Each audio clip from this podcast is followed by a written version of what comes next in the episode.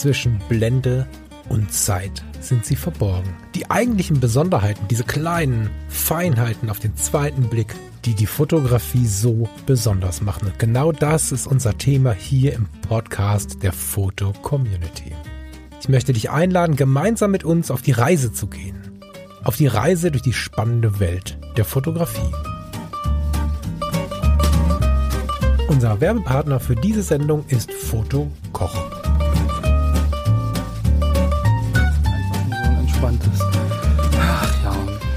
Arbeitstag ist fast rum. Jetzt machen wir noch einen entspannten Talk und dann gibt's Abendessen. Da freue ich mich drauf. Erst auf den Talk, dann auf das Abendessen. Hallo Lars, mhm. hallo liebe Leute. Wunderschönen guten Abend. Boah, du hast ja mal ein geiles Thema mitgemacht, Lars. Ich bin ganz wuschig deswegen und kann kaum äh, irgendwie einen Smalltalk finden. Dann hat sich jemand eilig. Ich wollte eigentlich noch wissen, ob du selber kochst oder kochen lässt. Äh, meistens koche ich selber. Heute Abend darf ich, ähm, darf ich kochen lassen. Das tut's gut. Meistens koche ich selber, klingt so, als wenn ich alleine wohnen würde. Ne? Ich koche oft und gerne. Du hast ja auch eine Junggesellenbude. Ja. Bitte? Du hast ja auch eine Junggesellenbude. Kommst du denn darauf? Haben sie doch letztens im, im in so ein Bild geschrieben. Das fand ich hoch ein. Da habe ich übrigens überlegt, ob wir, da mal, ob wir von diesem Foto mal eine EC-Sendung, das muss gar nicht ins EC eingehen, das Bild, darum meine ich nicht. Ne? Aber eigentlich müssen wir dieses Foto mal besprechen. Ähm, wenn ihr euch vielleicht erinnert, es gab zu einer Sendung neulich ähm, in der Fotocommunity von mir ein Foto, wo man den Wohnzimmerarbeitsplatz sieht. Also ich habe das Studio und ich habe diesen, diesen, diesen etwas improvisierten Arbeitsplatz an, an unserem Wohnzimmertisch, an einem großen Holztisch. Und da war ja eigentlich nur, ich habe es gerade nicht vor Augen las, aber es gab das Mikrofon, die Tastatur, die Maus, den Computer. Es war eigentlich sehr ordentlich, oder? Das war und relativ ordentlich, ja. Du genau. hattest halt das Mauspad als Buch und, genau. glaube ich, auch ein Bücher, Bücherstapel, wo ein Mikrofon drauf stand oder so. genau. Und das fand ich total interessant, wie die Leute so ein Bild betrachten, weil manche haben sich gemeldet mit, wow, das sieht gemütlich aus, schön mal dabei zu sein, weil das ja die Kulisse ist, wo wir jeden Sonntag aufnehmen. Heute auch mal Mittwochs, normalerweise jeden Sonntag. Und viele Rückmeldungen gingen in diese Richtung und es kamen aber auch Rückmeldungen und gar nicht so wenige nach Junggesellenbude und so. Hab ich gedacht, wie kommen die denn auf die Junggesellenbude? Und da ging es einfach nur darum, dass ich irgendwann nach dem 500. Mauspad, was ich für 3,20 Euro irgendwo gekauft habe, was nach kürzester Zeit zerfleddert aussieht, mir angewöhnt habe, auf dem Trödel mhm. oder irgendwo, wo ich es finden kann, alte Bücher mitzunehmen. Also das hier ist zum Beispiel ein Bresson, über den ich, der ist nicht vom Trödel, über den habe ich, also das Buch, über den habe ich halt mindestens einen Liter Kaffee gekippt aber auf der Rückseite ist halt nichts angekommen. Und so mhm. benutze ich die Rückseite als Mauspad und werde trotzdem regelmäßig an die Fotografie erinnert. Und äh, das Mikrofon steht, damit ich ein bisschen näher am Mund habe, auf ähm, so ein paar Paulo Coelho-Bänden. So. Und das reicht, um darüber nachzudenken, dass das eine Junggesellbude ist. Das finde ich hochinteressant, wie Menschen Fotos betrachten und wie unterschiedlich ja. die Rückmeldungen auch waren. Ja. Super spannend. Aber es ist ja generell so, also ob man jetzt ein, Foto betrachtet oder seine Umgebung, das ist, äh, gibt ja so viele Interpretationen, wie es Menschen gibt und wahrscheinlich noch viel mehr, weil je nach Tagesstimmung und Schwankung man ja sowieso viele Sachen einfach völlig anders äh, wahrnimmt. Ja. Aber weil du gerade sagst, Bresson, ähm, das ist jetzt eine, wahrscheinlich wieder die schlechteste Überleitung, die du jemals gesehen, äh, gehört hast. Ich bin schon total äh, gespannt. Erzähl mal. Na, Bresson, das klingt irgendwie so französisch und hat irgendwas mit Essen zu tun äh, auch wenn es äh, nicht so ist, so Croissant, Croissant. Und ähm, du weißt schon, dass das ein Fotograf ist, oder? ja, ja, klar. Okay. Der hat auch gesagt, er ist äh, kein Künstler, sondern ein Handwerker. Das hatten wir ja letztens erst. Ja, und war ähm, lieber Maler als, aber ja, okay. Genau, genau. ähm, nein, aber ähm, das Thema, worum es heute gehen soll, ist ja ähm, Wabi Sabi. Und da musste ich äh, ehrlicherweise ganz am Anfang an Sushi denken. Deshalb Bresson, Croissant, Wabi-Sabi, Sushi, Wasabi. Ähm. Das ist mit Abstand die schlechteste Überleitung, die ich je gehört habe. Sag ich doch. Inklusive allen Privatfernsehens und sogar der lokalen Radio- und Fernsehsender. Genau, ja. nein, aber ähm, genau, ähm, ging ja um die Wahrnehmung, ging ja darum sozusagen, ähm, wie Menschen dein Foto interpretiert haben. Und letztens war auch in der Foto-Community wieder eine, Diskus eine Diskussion, da ging es um, um Achtsamkeit, dass Fotografieren doch mehr ist, als nur ein Foto zu machen, sondern einfach auch seine Umwelt wahrzunehmen und seine, seine ähm, ja, Umgebung einfach zu sehen und Details äh, wahrzunehmen durch die Fotografie, die man sonst eigentlich übersieht oder die man, die man äh, sonst eigentlich gar nicht wahrnimmt, weil man, es ist einfach alltagesgewohnt und wir suchen ja eigentlich immer die schönen Dinge, die perfekten Dinge. Und das, was uns beeindruckt und das, was wir vielleicht noch nie gesehen haben und das, was man jeden Tag sieht und was man alltäglich so sieht, ähm, wird eigentlich immer weggelassen oder ganz, ganz häufig und und ähm, da kam ich dann wieder auf diesen Wabi-Sabi-Ansatz irgendwie zurück. Habe ich vor ein paar Jahren immer mal schon mal wieder gehört und ähm, fand das unglaublich spannend, so genau diesen diesen Gegenpol zu haben. Also ich glaube, du hast da auch ein, ein, tolles Buch vor dir liegen, wo wir dann nochmal äh, genauer erklären können oder oder ähm, ja, vorlesen können, ähm, was dahinter steckt, weil so richtig Experten, glaube ich, sind wir beide dahin, dahingehend nicht. Ich finde halt diesen Ansatz ganz toll, da halt mal wegzugehen von diesem Perfektionismus, von diesen knackscharfen Fotos, von diesem ähm, technischen High-End-Produktfoto, äh, was man äh, ja eigentlich von allen Richtungen ja auch immer vorgegeben bekommt. Neue Kamera, neues tolles Objektiv, noch höhere Auflösung, noch weniger Rauschen, noch perfektere äh, Auflösung, was auch immer. Also ja, das, das fand ich als unglaublich spannend, dieses, dieses, diesen Ansatz, das mal einfach ganz anders zu sehen. Ich habe das Buch mal mitgebracht. Ich habe zwei Bücher über Wabi Sabi gelesen, beziehungsweise mir eins ähm, vorlesen lassen als Hörbuch. Ähm, das ist ein Ansatz, der sehr mit meiner Lebensweise matcht in vielen Punkten und der mir sehr aus der Seele spricht. Deswegen sind wir dennoch nicht irgendwelche Wabi-Sabi-Trainer oder so, sondern einfach nur Liebhaber von diesem, von diesem Denkansatz.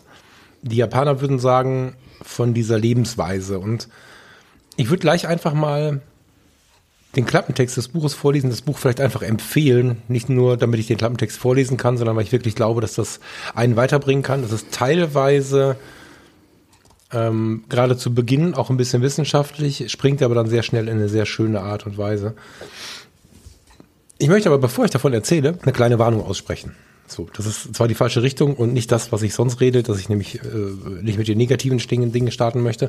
In dem Fall möchte ich das. Ich möchte dafür warnen, Wabi Sabi als Entschuldigung zu benutzen. Hm, ja. Es geht dabei nicht darum, dass man einfach nur sagt, guck hier, ist unscharf, gefällt mir trotzdem, ist halt Wabi Sabi. Ich äh, kann mich gut erinnern, dass vor ein paar Jahren, ja, sind vielleicht, vielleicht sind es inzwischen schon Jahrzehnte, die Analogfotografie von der Digitalfotografie vertrieben wurde quasi. Und dadurch, dass die ersten Sensoren alles andere als gut waren im Vergleich zu den Möglichkeiten im Film oder den Möglichkeiten, die wir heute haben, gab es relativ häufig nicht perfekt belichtete Fotos, Fotos, denen der gewisse Glanz fehlte.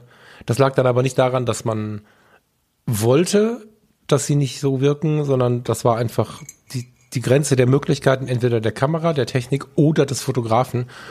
Da wurde einfach Kunst drunter geschrieben. Ich wollte das so, das ist ein künstlerischer Ansatz. Wabi Sabi ist was, was ich eigentlich nicht unter irgendein Bild schreiben wollen würde. Ich habe es auch noch nie drunter geschrieben, glaube ich. Ähm, und wo ich tatsächlich fast drum bitten wollen würde, das nicht zu tun, wenn man nicht wenigstens mal ein Buch auf zwei gelesen hat und sich damit wirklich innig auseinandergesetzt hat, weil das ist mehr als nur, ach so, in Japan sagt man jetzt unscharf ist auch schön. Ne, so, das ist ähm, hm. wirklich was, was man spüren muss, bevor man da ja. irgendwie reingehen kann. Ich lese mal den Klappentext vor. Das Buch heißt O Wunder Wabi Sabi. Die japanische Weisheit für ein perfekt unperfektes Leben. Von Beth Campton, erschienen im Lübbe Verlag, äh, liegt in den Show Notes als Empfehlung mit einem Link zu einem bekannten großen Händler. Erst unsere Unperfektheit macht uns einzigartig. Erst unsere Einzigartigkeit verleiht uns Schönheit. Einfach genau richtig sein. Dieser Wunsch treibt viele um. Doch was, wenn wir das längst sind, es nur nicht wahrnehmen können?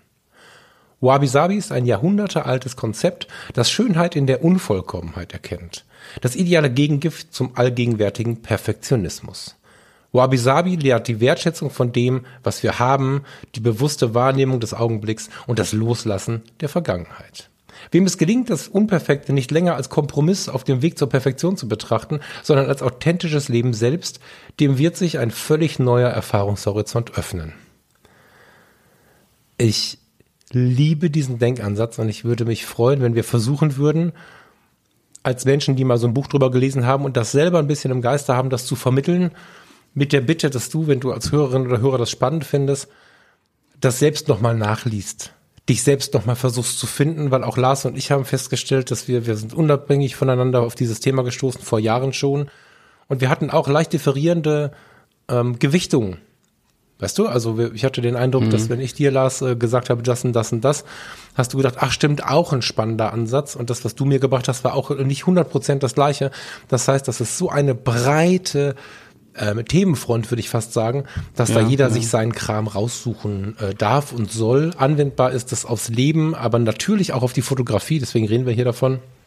Und auf jede andere Kunstform auch. Ja, aber du hast schon recht. Ich meine, ähm, äh, es gibt ja unterschiedliche Möglichkeiten, auch diesen Ansatz zu sehen. Also zum einen wirklich äh, sich auch komplett auf das Foto und auf das Motiv ähm, zu konzentrieren und zu sagen, pass auf, ähm, es ist halt was Unperfektes, was ich fotografiert habe. Und es gibt so kleine Fehler, die jetzt da ähm, zum einen das Foto, also fotografische Fehler, die das Foto vielleicht dann auch wieder authentischer machen oder oder oder irgendwie emotionaler machen die aber, die aber nicht gekünstelt sind, also nicht nachträglich reingebaut wurden. Also dass man im Prinzip versucht, schon bei der Aufnahme selbst das Foto perfekt, also im Sinne perfekt, im Sinne von Wabi Sabi perfekt ähm, äh, darzustellen. Also dass wirklich diese Vergänglichkeit äh, rüberkommt, dass, dass dieses, also dass die eigene Ästhetik dieser unvollkommenen Dinge, die man da fotografiert, dass die halt im, im Fokus stehen. Und ähm, genau, also dass es ja eher darum geht, wirklich Sachen äh, zu fotografieren, die man vielleicht erst auf den äh, zweiten Blick sieht. Und wie du ja schon sagst, das ist ja eine japanische ähm, ja, Lebensweisheit. Ich glaube, im 16. Jahrhundert oder so äh, wurde das ja schon, schon thematisiert, dass es ja eher darum geht, äh, die Sachen auch wertzuschätzen, die schon da sind und, und die vielleicht ähm, eine eigene Geschichte haben, die vielleicht auch schon mal kaputt gegangen sind und, und dann wieder repariert wurden und, und dass ja genau diese Dinge ja eigentlich von ihrem Leben erzählen. Ja, ja, genau. Also ge- genau, genau. Ich würde versuchen, gar nicht direkt, also ich würde den Übertrag auf die Fotografie, also ich persönlich, du kannst das machen, aber ich persönlich würde den Übertrag auf die Fotografie tatsächlich den Hörerinnen oder Hörern überlassen. Und ich würde, glaube ich, eher diese Weisheit vorstellen, ähm, diese, diese Lebensweise, glaube ich sogar. Also wenn ich das richtig verstanden habe, nach den paar Podcasts und den zwei Büchern, die ich da drin habe, ist es so, dass viele, viele Japaner in Japan, aber auch auf dem Rest der Welt und viele Anhänger teilweise, je nachdem wie sie aufwachsen, schon seit der Kindheit damit groß werden, in einer sehr großen Selbstverständlichkeit. Und äh, ich, ich fange mal mit Wikipedia an. Ursprünglich bedeutet Wabi Sabi, sich elend, einsam und verloren zu fühlen. Nimm das mal. Ich weiß, dass du und wer auch immer jetzt hier gerade zuhört, denkt, was? Ursprünglich bedeutet Wabi Sabi, sich elend, einsam und verloren zu fühlen. Dies wandelte sich zur Freude an der Herbheit des einsamen Stillen. Über die Stille habe ich schon viel gesprochen. Stille ist in meinen Projekten ein großes Thema. Die Kraft der Stille, äh, schreiende Stille. Wir haben da ganz viele Themen ähm, in den vergangenen Podcast-Projekten schon behandelt und was die Stille uns an Kraft bringen kann und so. Und da ist Wabi Sabi auch so ein bisschen ein Teil des Ganzen. Wenn du dir mal anschaust, was wir aus gesellschaftlichen Gründen unter Umständen schlimm finden oder nicht so schön finden, nicht so ideal finden. Und dann schaust du dir an, wie kommt es zustande? Dann kommst du langsam zu diesem Wabi-Sabi-Ansatz. Wir nehmen mal mh, einen Menschen, Männlein oder Weiblein. Wir nehmen mal eine Frau, weil Frauen häufig schneller ein Problem mit ihren Falten haben, als es bei Männern der Fall ist. Ähm, bitte nicht falsch verstehen, ist jetzt ein völlig äh, freies Beispiel. Ich bin jetzt 43 Jahre alt und wenn ich Leute wieder treffe, alte Freundinnen, alte Klassenkameradinnen, die mit 20, 25, 16, wie auch immer mit mir durchs Leben gelaufen sind, und ich treffe sie heute mit 43 wieder, dann ist es natürlich so, dass sie, so sie denn nicht regelmäßig zur Kosmetik oder zum, zum Schönheitschirurgen gehen, inzwischen die eine oder andere Falte im Gesicht haben. Und nach Wabi Sabi ist das eine wunderschöne Geschichte. Sie selbst haben aber häufig ein großes Problem damit. Und auch wir als Betrachter, viele von uns haben da ein Problem mit. Und dann kommt so ein Satz, wenn sie dann nicht zuhört, oh, die ist aber alt geworden und so. Und Wabi Sabi ist mir zum Glück relativ früh schon begegnet, immer mal wieder klein. In der letzten Zeit habe ich da noch mal ein Buch draufgesetzt. Die Betrachtungsweise ist eine ganz andere. Ich habe kürzlich eine Freundin getroffen, die habe ich pff, zuletzt gesehen vor 10, 15 Jahren, sowas. Und die, unsere große Zeit hatten wir Anfang der 20er Jahre. Und ein, ein wunderhübsches Mädchen bis heute, selbstverständlich. Sie ist zwei, drei Jahre jünger als ich. Aber natürlich hat sie um die Augen Falten. Bei ihr ist es so, dass sie ein bisschen für ihr Lächeln und ihr Lachen steht. Wenn du sie kennenlernst, merkst du relativ schnell, die Augen glänzen und sie ist ein fröhlicher Mensch. Und du siehst natürlich, dass sie 40 Jahre alt ist.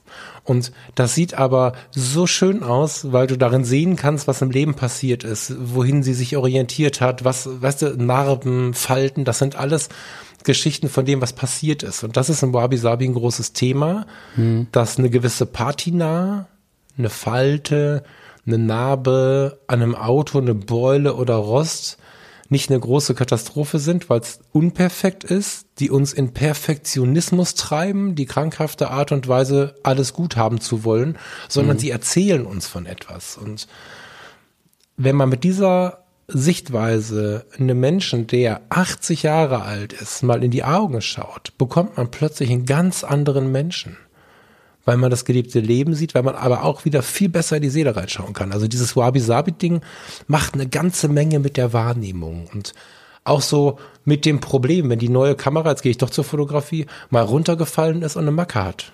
Diese Macke erinnert mich an diesen Tag. Und vor fünf Jahren oder vor zehn Jahren hätte ich mich einfach nur geärgert und wäre traurig gewesen. Hm. Und das ist der, der große Unterschied in der Sichtweise. Solange man versucht, sich damit ein bisschen zu beschäftigen und das ein bisschen spüren kann. Ich glaube, dass wenn man das nutzt, wenn man sich sagt, okay, ich will mich nicht mehr ärgern, dann ist das jetzt Wabi Sabi, dann ist das nur in sich zurechtreden. Aber mit, nee, es liegt ja, ja nahe ja, auch, ja. ne? Ja, klar. So, ja. ja. Was ist denn so das, was dich an der ganzen Geschichte am meisten reizt? Na, einfach wirklich so diese, diese äh, kleinen Dinge zu sehen, die halt auch ihre Geschichte haben und vom Leben erzählen. Also du hast es gerade mit den, mit den äh, Lachfalten, äh, Falten im Gesicht äh, äh, irgendwie so versucht zu visualisieren, dass viele ja wirklich damit ein Problem haben, wenn sie halt älter werden und, und, und für sich selbst da irgendwie nicht mehr perfekt sind und da ähm, auch was dagegen tun wollen, ja, sich, sich perfekt äh, machen wollen, im Sinne von, ich muss jetzt irgendwie 25 Cremes auflegen oder nochmal zum Chirurgen gehen oder was auch immer.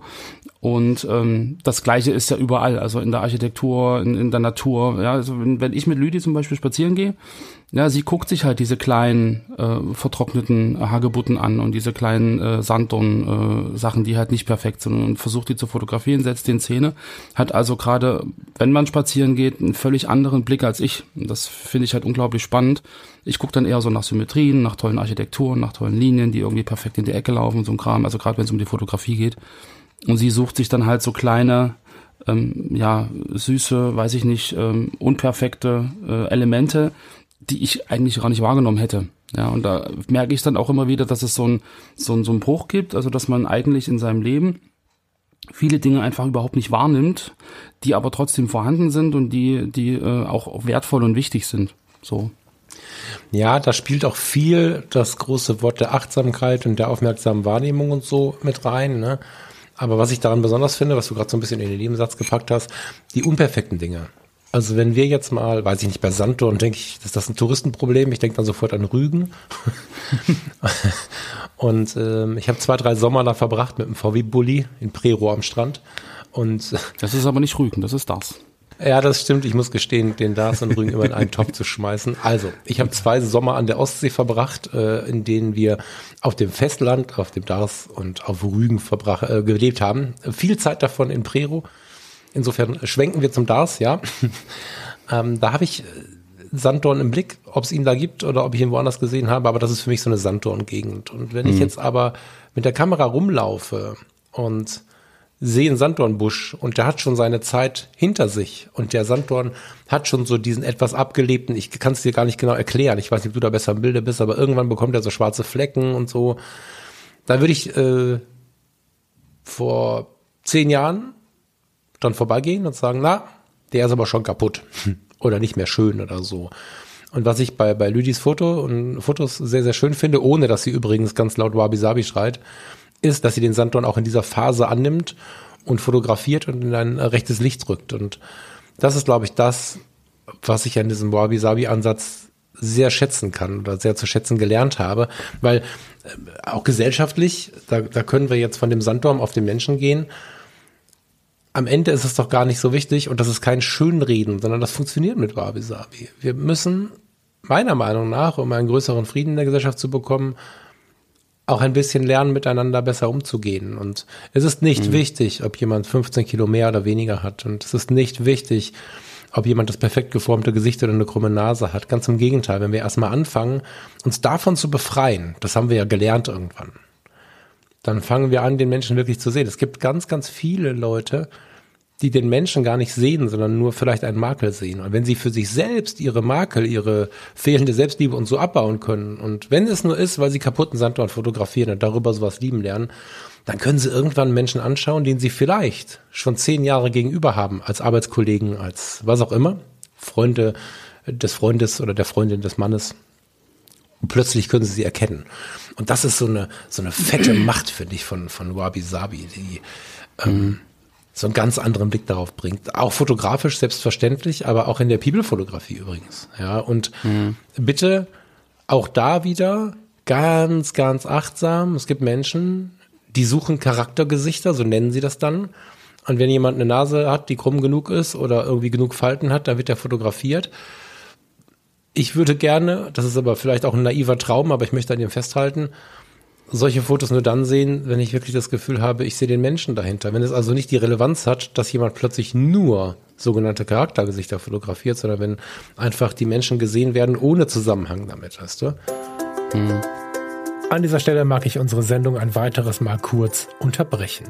Es gibt wieder etwas zu verschenken. Unser Sponsor Fotokoch hat nämlich die Gutscheinaktion wieder aufgelegt, die es schon zu Weihnachten gab. Bis Ende April 2022 kannst du im Bestellprozess den Gutscheincode Blende15, alles groß geschrieben und die Zahl als Zahl eingeben und du sparst 15 Euro ab einem Warenwert von 150 Euro. Besuche die Seite von Fotokoch, fotokoch.de und lass dich inspirieren, was es so Neues auf dem Markt gibt oder was es fotografisches so zu erleben gibt. Denn bei Fotokoch gibt es weit mehr als nur Kameras und Objektive. Schau dich in Ruhe um, es lohnt sich. Es ist einer der größten Online-Shops im deutschsprachigen Raum und hier trifft Kompetenz auf Sympathie und deswegen gehe auch ich bei Fotokoch total gerne einkaufen. Und jetzt geht's weiter mit unserem Podcast. Hab viel Spaß. Ähm, kennst du, kennst du diese Geschichte um die geflickten Tassen und Schalen? Du hast ja, glaube ich, schon mal davon gesprochen, aber das passt so ein bisschen. Nur, nur ansatzweise. Hatte ich, ja. dir mal irgendwie hinter den Kulissen erzählt, genau. Mhm. Das passt so ein bisschen zu diesem Thema Narben und so. Es gibt ja Menschen, die mit ihren Narben einen gewissen Schmerz haben. So, ne? verständlicherweise. Ich meine, manche Narben sind auch ähm, wirklich beeinträchtigend, wenn man äh, Vergleichsfotos vorher nachher sieht, für einen selbst vor allen Dingen. Aber im Wabi Sabi gibt es eine ganz, ganz schöne Sache, die ich, die finde das großartigst. Wenn dir beim, oder wenn Menschen, die das, die das leben, zum Beispiel eine Tasse runterfällt. Also Lars, du kommst jetzt zu Besuch und wir haben dir das Gästezimmer fertig gemacht und du schläfst bei uns. Oder ihr alle. Also nicht alle Hörerinnen und Hörer bitte, sondern Lüdi, der Kleine und du. Dann kommt ihr zu uns. Ja. Wir gehen einen Abend äh, hier an einen Tisch und essen, haben eine schöne Zeit zusammen. Und am Ende dieser Zeit ähm, schenkt ihr uns eine Obstschale zum Beispiel.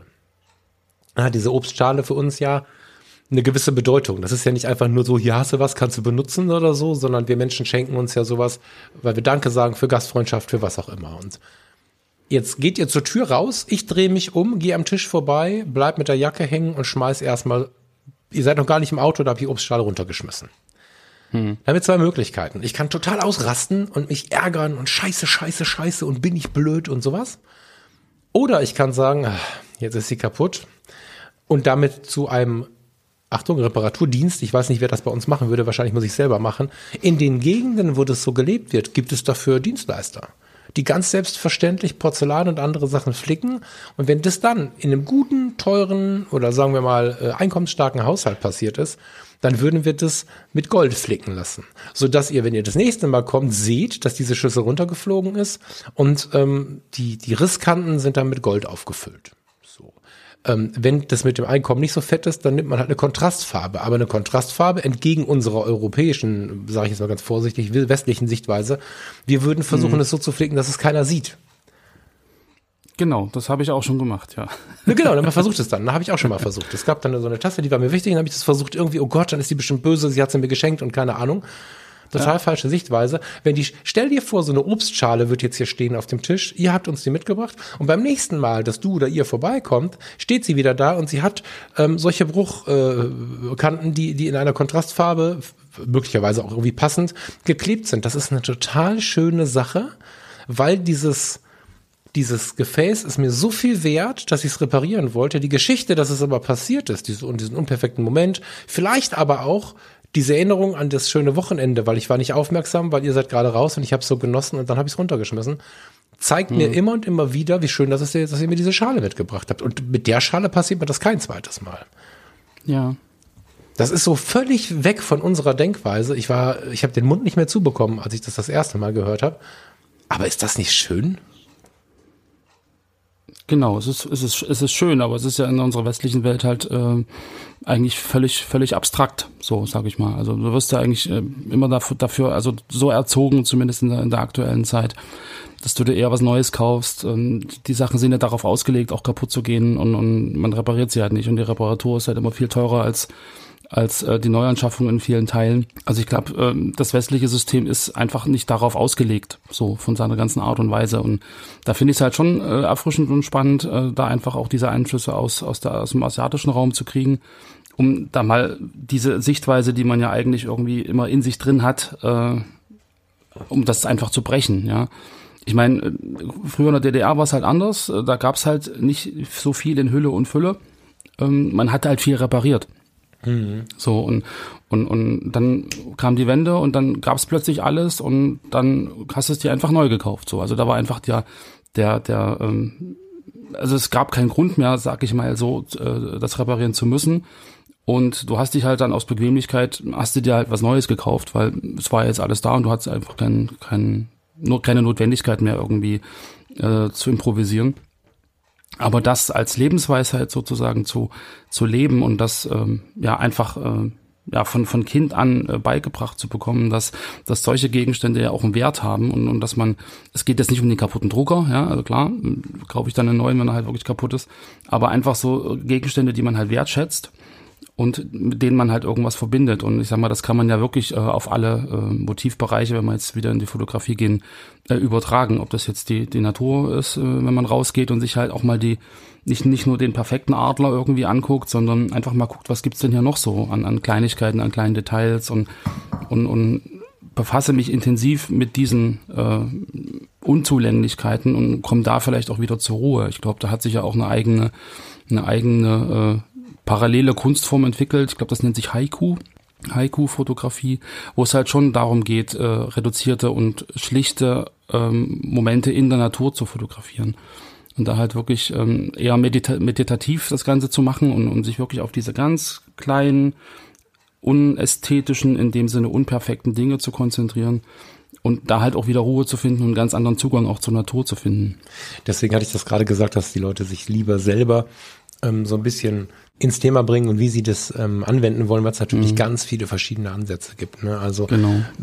oft liest man den Satz, den hast du bei mir wahrscheinlich jetzt auch schon tausendmal gehört, ähm, kontemplative Art der Fotografie, dass du dich also mit dem begnügst, was bei dir ist, was vor dir ist. Jetzt haben wir einen sehr düsteren Tag, aber wenn jetzt die Sonne draußen wäre, dann hätte ich hier an verschiedenen Stellen der Wohnung, ich könnte es auch ungefähr zeigen, wo sie gerade sind, so ein paar Streifen, Streiflichter und Lichttaschen und solche Geschichten.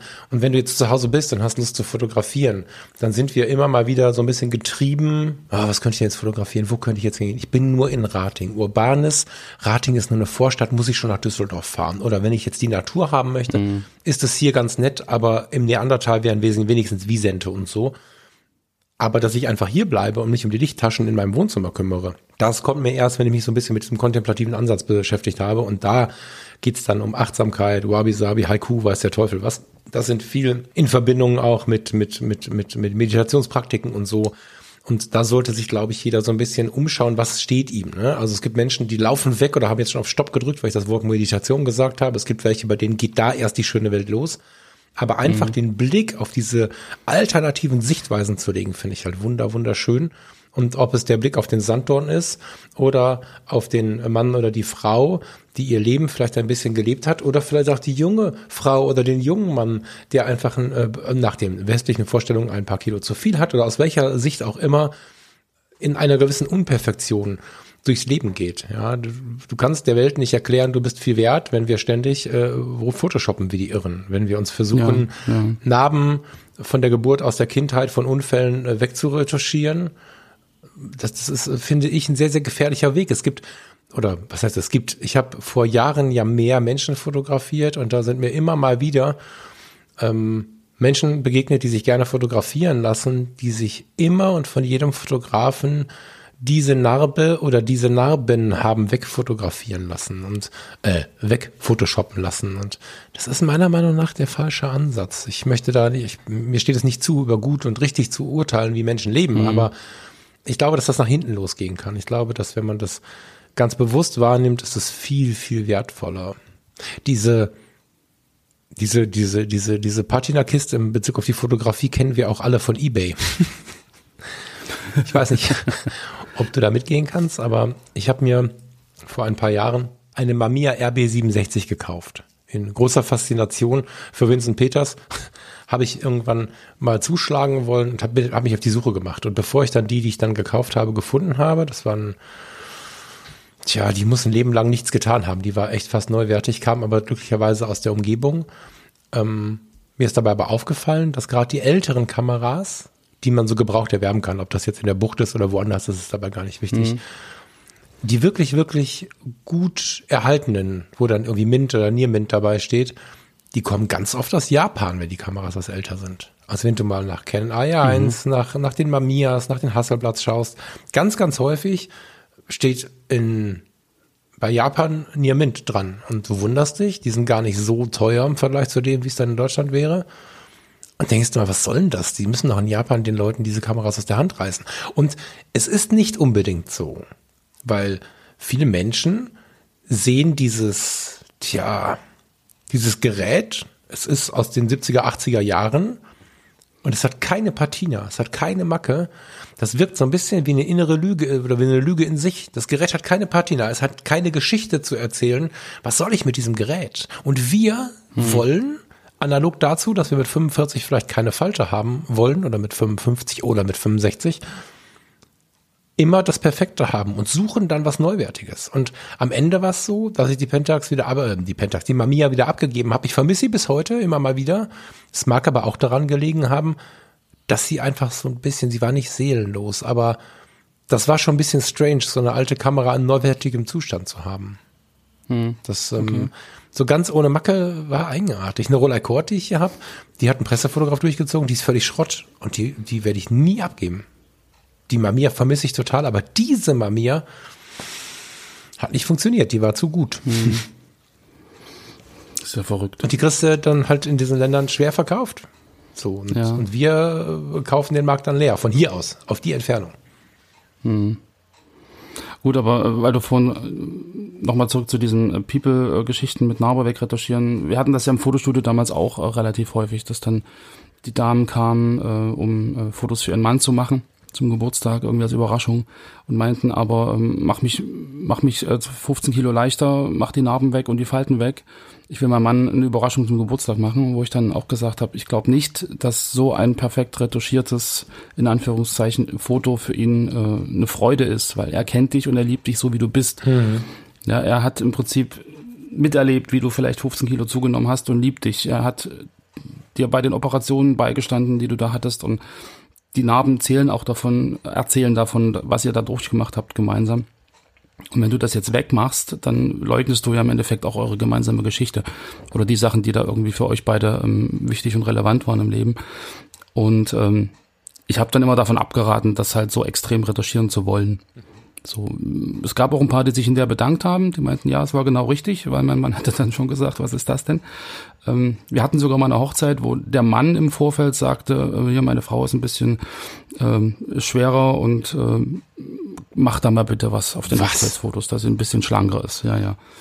Ähm, wir haben das dann äh, seinem Wunsch entsprochen und hinterher meinte er, das ist ja nicht meine Frau. Was habt ihr denn da gemacht? So, wo wir gesagt haben, das haben wir Ihnen vorher gesagt, dass genau sozusagen ähm, der Effekt eintritt weil sie lieben diese Frau so wie sie ist und warum sollen wir die auf dem Foto irgendwie völlig verändern? Das ist weder das, was sie erlebt haben, noch noch ähm, das, was sie jeden Tag auch erleben. Von daher ähm, ist so dieser Wunsch nach Perfektion, dieser Wunsch nach Makellosigkeit ähm, in allen Ebenen, glaube ich, vorhanden. Und, und da, deshalb fand ich halt diesen Wabi-Sabi-Ansatz äh, so toll, dass man einfach davon weggeht und, und viel mehr darauf hingeht, das auch wertzuschätzen, was man hat. Und das, das zu lieben, was man hat und genau auch diese unperfekten Dinge äh, anzunehmen und nicht immer so zu sagen, boah, ich bin jetzt irgendwie zehn Kilo zu schwer und ich habe hier eine Narbe und da irgendwie einen Fleck und das ist alles so, so schrecklich und ich bin so, so hässlich oder unästhetisch oder weiß ich nicht, ähm, oder meine Topfpflanze, die hat schon wieder ein gelbes Blatt und hier ist eine Ecke und der Bonsai wächst nicht wie er soll. Also, dass man ganz oft auch so dieses Negative hat und, und gar nicht so das zu schätzen weiß, der Bonsai wächst. Ja, bei mir geht er immer ein. Ja, sei froh, dass er wächst, auch wenn er ein bisschen schief ist oder wenn er ein bisschen, ein bisschen äh, nicht so ist, wie du dir das vielleicht perfekt vorstellst, aber er lebt, er ist da, ja, und du hast es geschafft, ihn am Leben zu halten. Das, was mir halt immer nicht gelingt. Von daher.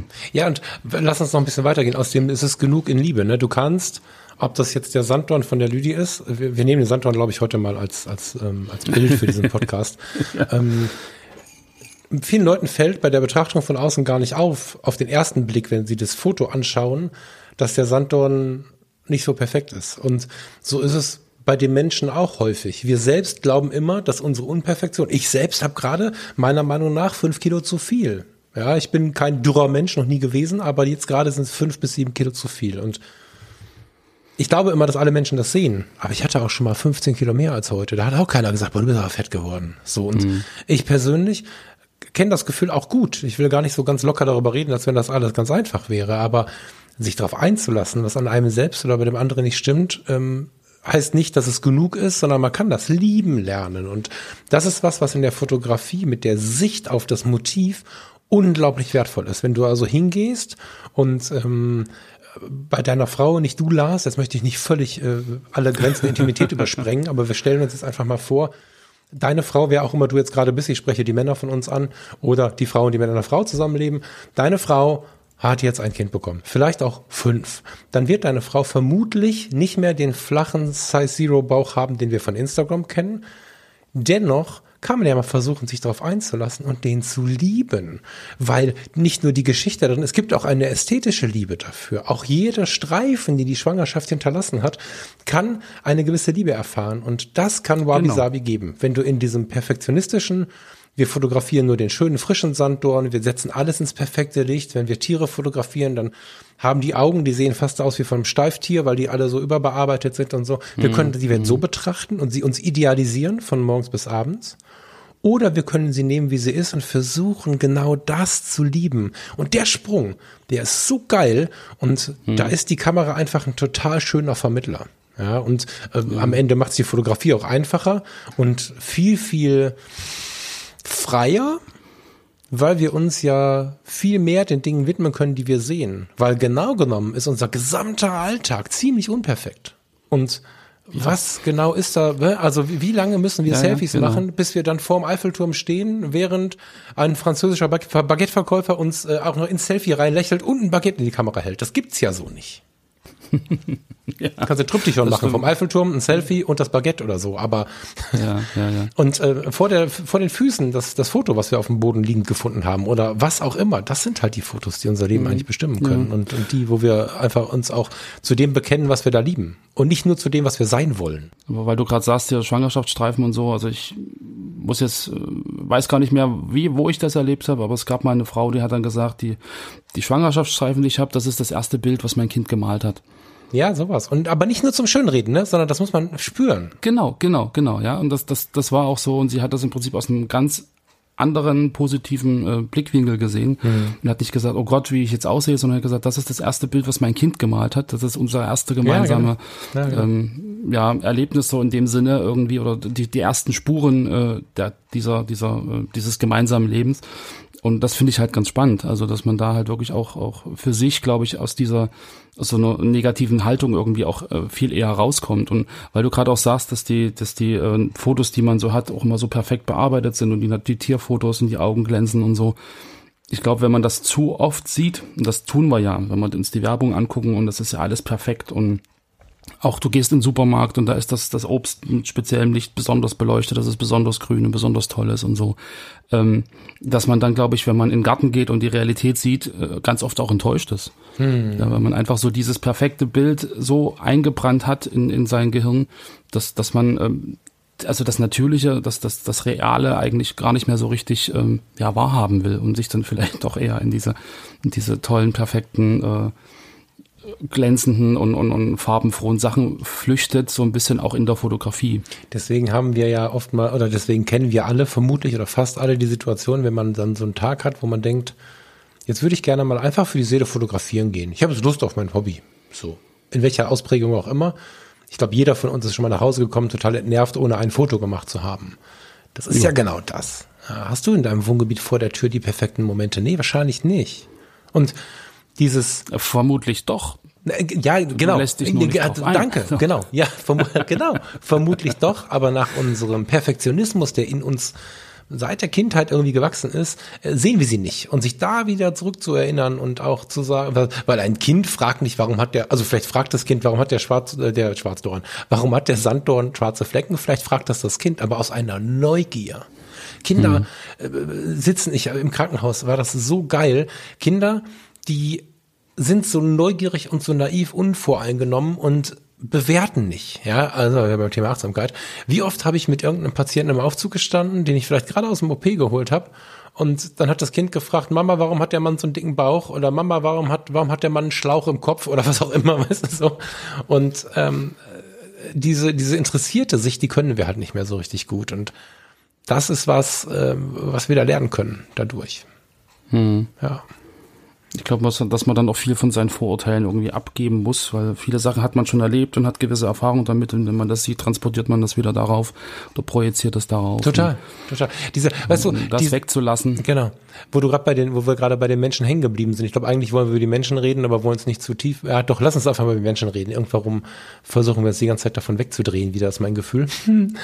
Ich hatte mal eine Freundin, ich hatte, sag ich, weil sie inzwischen verstorben ist. Da war ich Ende 20, Anfang 30 die war schon deutlich über 70. 75, 76 mhm. zu dieser Zeit. Und äh, ich habe sie im Urlaub kennengelernt. Und sie war allein im Urlaub, war mit sich so im Reinen und äh, wir, wir, haben irgendwie morgens kamen wir ins Gespräch beim Frühstück ähm, mit meiner damaligen Freundin und wir hatten eine ganz coole Zeit, sind zwei, dreimal in diesem Urlaub zusammen was essen oder spazieren gegangen oder so und haben sie dann immer mal wieder besucht und sehr schnell war es ganz selbstverständlich der Begriff Freundin, obwohl man sich ja gar nicht lange kannte und dass der Altersunterschied was anderes vermuten lassen würde ähm, also Eckernförde, habe ich sehr zu schätzen gelernt, diese Gegend. Ähm, und die war mit ihren Mitte, Ende 70 Jahren überhaupt nicht, also weißt du, Sommer, hm. Ostsee, schönes Wetter und dann kam sie, ich lasse den Namen jetzt bewusst mal weg, kam sie mit so einem gestrickten Oberteil und so einem ganz, ganz dünnen, hippiemäßigen Rock dahergelaufen und ohne Schuhe. Sehr hm. gebildete Frau, so, die ihr Leben aber sehr genießend gelebt hat. Und die hat mir gezeigt, dass du nicht mit Ende 30, mit Ende 40, mit Ende 50 aufhörst, deinen Körper zu spüren, das Leben wahrzunehmen. Die ist am Strand entlang gelaufen oder auch über den warmen Asphalt im Hafen oder so und hat erzählt, wie sie ähm, an ihren Füßen den Sand oder den Asphalt spürt. Die hat das Leben genossen. Die hatte noch so einen Liebhaber und ähm, hat das total genossen. Wenn die mit ihren strahlenden Augen mit Mitte 70 mir was von der Liebe erzählt hat, das war so faszinierend. Mhm. Und ich habe mir so sehr gewünscht, dass dieser Blick, den sie auf sich selbst hatte und auf alle Menschen hatte, wenn den nur die Hälfte der Menschen hätten, dann hätten wir kaum Probleme. Und das ist Wabi Sabi. Ne? Also diese Frau, ja. Lars, du als jemand, der gerne im Studio fotografiert und, und, und sich auf den Menschen in der Form auch einlassen kann, als dass er wirklich nur den Menschen und einen Hintergrund vor sich hat. Hm. Ich glaube, dass ihr beiden mega gematcht hättet, weil das einfach so eine eine Strahlkraft hatte, was sie gelebt hat. Mhm. Und das kann nur Abisabi und kann uns vor allen Dingen äh, sowas schenken, ähm, ohne ständig, ja, was haben wir in der letzten Sendung, in der vorletzten Sendung gesagt, ohne ständig zum Eiffelturm fahren zu müssen. Ja. Ich glaube, da kann, kann jeder für sich so ein bisschen überlegen, inwieweit ähm, er sich auch darauf einlassen kann. Ja, also das ist ja, glaube ich, schon ein großer Schritt, äh, auch mal zu sagen, es ist nicht so schlimm, wenn es nicht perfekt ist.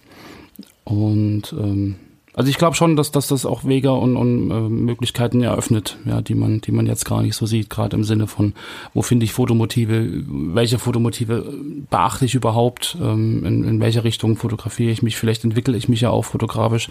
Ähm, irgendwo hin, wo ich jetzt sage, das ist eigentlich komisch, ja, es ist nicht mal alles perfekt. Also, dass man einfach mal so ein bisschen ins Grübeln kommt. Ähm, ich kam damals ins Grübeln und ähm, ich glaube, dass das halt auch für viele andere ein Weg sein kann, hm. irgendwie einfach auch äh, andere Aspekte mal wahrzunehmen. Ich bekomme auf viele kontemplative Bilder, die ja auch immer so ein bisschen diesen Ansatz haben, viel mehr Kommunikation als auf die perfekten. Weißt ja, du? weil also, du hast das Perfekte schon so oft gesehen und, genau. und das ist dann halt nicht mehr nicht mehr genau. äh, spannend. So und also, gerade genau. wenn du ein Bild siehst, was halt irgendwie ein bisschen anders ist oder was unperfekt ist, dann hast du wie so einen Trigger und sagst, Mensch, äh, warum ist das so? Und entweder du sagst, boah, das ist jetzt nicht perfekt, das ist ein blödes Bild, oder du lässt dich drauf ein und überlegst, äh, was da eigentlich äh, auch ähm, ja von der Konzeption hin oder von der Message drin steckt. Na, mir fällt gerade noch auf, ja. was ist perfekt, ne? Und wir bewerten auch wieder. Das heißt, wir haben gerade Wabi Sabi in totale mhm. ähm, Konkurrenz zu Achtsamkeit gemacht, weil da bewertest du halt nicht. Das ist halt auch ein bisschen ein Problem, ja. ne? weil Perfektion ist da schon das falsche Wort. Perfektionismus ist richtig angewandt, weil Perfektionismus ist ja diese krankhafte, diese krankhafte Sucht, das äh, nach deinen Bedürfnissen perfekt zu machen, so, ne? Mhm.